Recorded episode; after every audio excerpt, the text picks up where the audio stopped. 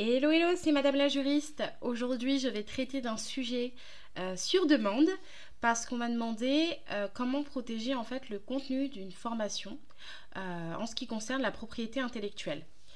Et c'est effectivement ça, c'est une préoccupation qui doit sûrement concerner énormément d'entrepreneurs et d'entrepreneuses en ce début d'année, vu qu'il y a un grand élan de création de formations, de programmes en ligne, de programmes de groupe également, ou tout simplement de programmes d'accompagnement qui inclut euh, bah, la mise à disposition de plusieurs livrables, la mise à disposition de e-books, de workbooks euh, et dans le cas d'une formation, de support de formation. La grande question est comment éviter euh, de se faire piquer notre travail? Comment éviter que des personnes puissent utiliser ce que l'on a créé avec tout notre amour, avec tout notre temps et surtout aussi tout notre argent? Comment éviter que cela nous soit volé? La réponse, elle n'est pas très jolie à entendre, mais euh, on ne peut pas l'éviter. On ne peut pas l'éviter parce que euh, depuis aussi longtemps que la Terre existe, il y a des personnes qui vont être plus malhonnêtes que d'autres. Et donc effectivement, lorsque vous allez mettre à disposition du contenu euh, pour vos apprenants, pour les personnes que vous allez accompagner en formation, euh, vous risquez effectivement que des personnes puissent faire ce que l'on appelle du plagiat, euh, faire ce que l'on appelle euh, des actes voilà, de concurrence déloyale, réutiliser vos contenus à d'autres fins que ce que vous vous aviez imaginé. Mais par contre, ce que vous pouvez faire, au lieu de vous dire bah, comment éviter ça, comment éviter ça, comment éviter ça, mais vous pouvez en amont vous protéger juridiquement pour pouvoir réagir si jamais cela arrive. Comment on va aller chercher la protection finalement de la propriété intellectuelle vis-à-vis des supports de formation, d'accompagnement, de travail que l'on met à disposition de nos clients ou apprenants? Alors tout d'abord, on va faire attention à la protection finalement de son travail vis-à-vis -vis des documents juridiques, des documents contractuels qui nous lient à l'apprenant ou au client. Donc comme on va rester sur la question initiale qui concernait les formations, je vais vous répondre au niveau euh, du rapport finalement euh, entre euh, l'organisme de formation et l'apprenant qui est accompagné, mais vous pouvez très bien le transposer dans d'autres champs, dans d'autres types d'activités lorsque ça concerne le business en ligne. Donc concernant la propriété intellectuelle, ce qu'il faut faire déjà de prime abord, c'est euh, dans vos CGV, euh, dans vos CGV de bien préciser finalement que euh, via une clause de propriété intellectuelle, que vous ne faites pas de cession de droits vis-à-vis de, vos apprenants, que vous ne cédez pas vos droits et que vous allez même jusqu'à l'interdiction de l'utilisation à certaines fins de vos supports de formation. Euh, vous pouvez interdire euh, totalement euh, l'utilisation de vos supports de formation afin de créer une formation similaire à la vôtre, par exemple. vous pouvez interdire également bah, les droits de reproduction, de modification, de représentation. Il y a énormément de limitations que l'on peut faire.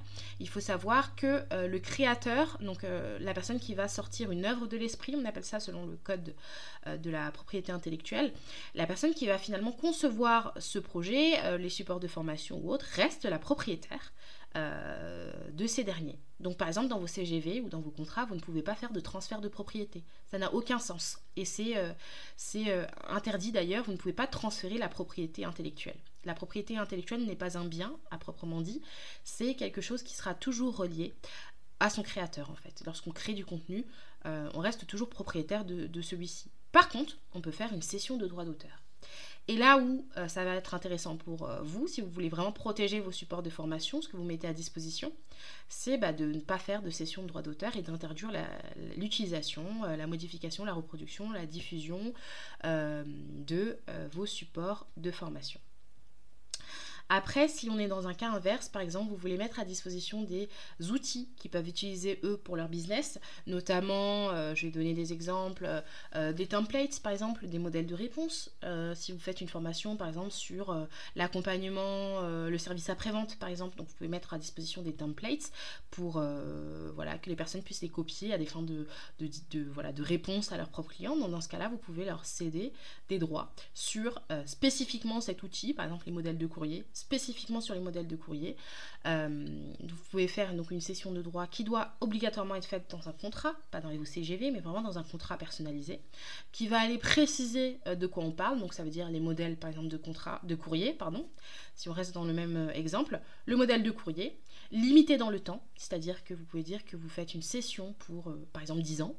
Euh, limité dans l'espace, dire que euh, la session de droit vaut uniquement dans le cadre de la France, par exemple, mais que si la personne décide finalement de les utiliser pour des relations qui sont, par exemple, du Brésil à la France, bah, finalement, ça ne rentre pas dans la limitation que vous avez fixée, donc la personne viole les obligations contractuelles et donc le plus précis possible et ne pas être vague, ne pas dire par exemple les supports euh, qui auront été prévus à cette fin, parce que ça veut rien dire. Qu'est-ce que ça veut dire les supports qui auront été prévus à cette fin? Euh, Il faut aller chercher dans la précision pour qu'il y ait une vraie session de droit d'auteur si c'est votre euh, volonté. Et inversement, si vous ne voulez surtout pas céder de droits d'auteur, mais que vous voulez quand même leur mettre à disposition des outils, il faut aller dans la précision de ce que vous ne voulez surtout pas qu'ils fassent. Donc préciser les modalités d'interdiction. Euh, et donc, comme je vous le disais, on va chercher le personnaliser. La session droit d'auteur ne peut jamais être collective. Euh, on peut mettre à disposition, par exemple, des contrats euh, qui ont vocation à être des contrats d'adhésion, comme les licences. Les licences d'utilisation sont des contrats d'adhésion. C'est un peu comme les CGV, c'est-à-dire qu'ils engagent les personnes dès qu'ils ont, ils font l'utilisation d'un outil, parce qu'ils doivent y consentir préalablement. Donc, on peut faire des licences d'utilisation, mais attention à bah, bien cerner l'objet. Comme je vous l'ai dit, il faut tout limiter en fait, de sorte à ce que chaque licence déjà soit individuelle, euh, même si le contrat de licence est général, il faut savoir qu'une licence est en principe individuelle. Donc une personne qui va consentir à un contrat de licence va s'engager individuellement. Et donc ce qui va en sortir, ce sera des, euh, obligations individuelles vis-à-vis de cette personne-là. Et donc une cession de droit individuelle qui ne peut pas être cédée sans votre accord. Euh, et donc voilà, j'espère que je vous ai pas fait un trop gros lavage de cerveau, mais je trouvais que cette euh, question était vraiment d'actualité, dans le sens où je sais qu'il y a beaucoup d'entre vous euh, débutent des formations, des actions de groupe, et se posent la question de comment protéger leur travail. vous pouvez aussi, à titre dissuasif par contre, préciser sur vos supports de formation, déjà d'emblée à la première page d'accueil, que voilà, il y a des droits qui sont protégés de l'ordre de la propriété intellectuelle, préciser ce que vous ne voulez pas qu'ils fassent de manière en fait à dissuader euh, les personnes qui pourraient euh, euh, vouloir quand même utiliser vos supports de travail à d'autres fins que ce qui a été prévu. Vous pouvez également laisser tout en bas de vos pages l'appellation bah, tout droit réservé, mais il faut savoir que c'est simplement dissuasif parce que le droit d'auteur s'applique de toute façon. Euh, c'est un droit qui s'applique automatiquement dès lors que vous concevez quelque chose, concevez une œuvre de l'esprit. Et donc, ça ne sert à rien d'écrire partout, à toutes les sauces, tout droit réservé. Mais ça a un effet dissuasif. Et là, on est vraiment dans la pédagogie du droit. Alors, la pédagogie du droit qui est un peu par la peur, mais qui euh, fonctionne euh, dans la plupart des temps. Vous ouvrez aujourd'hui un livre, même un livre voilà, d'éducation, il y a souvent écrit cette mention-là, et elle sert en tout cas à faire réfléchir le lecteur à deux fois. et ensuite, après, il y a la question, la fameuse question du copyright. Ici, on est en France, et même dans l'Union européenne de manière plus générale. Euh, le copyright renvoie seulement à ce qui est de l'application du droit américain. Et donc, euh, aujourd'hui, le petit, C de copyright ne vaut rien en France, en tout cas ne protège pas davantage vos œuvres euh, de l'esprit. Et donc, vos supports de formation ne sont pas davantage protégés parce que vous avez eu un petit C. néanmoins, vous pouvez bah, protéger vos supports de formation en protégeant votre formation, mais donc en protégeant votre entreprise également, en déposant une marque afin de faire en sorte que euh, vous ayez euh, plus seulement le droit naturel qui s'applique, donc le droit d'auteur, mais également un droit euh, de marque qui est d'autant plus puissant en déposant votre entreprise, donc le nom de votre entreprise ou voilà. Enfin, dans les clauses et dans les, les, conditions que vous voulez sélectionner auprès de l'INPI, mais vous pouvez faire un dépôt de marque qui est une protection supplémentaire qui est toujours recommandée. Voilà.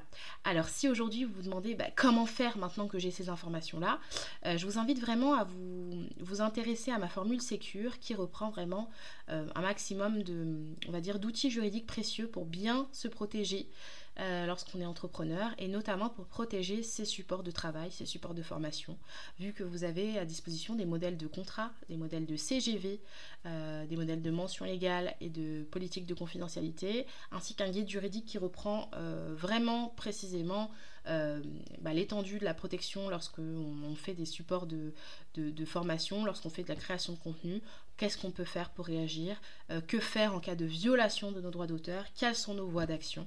Donc euh, si jamais vous êtes intéressé, vous pouvez très bien passer sur mon site internet dans la rubrique modèle et cliquer sur la formule Secure qui est totalement adaptée pour se protéger euh, au niveau de la propriété intellectuelle, mais également dans tous les autres champs qui peuvent nous concerner lorsque l'on entreprend en ligne. Je ne sais toujours pas comment on termine un podcast, alors je vais vous dire bonne journée.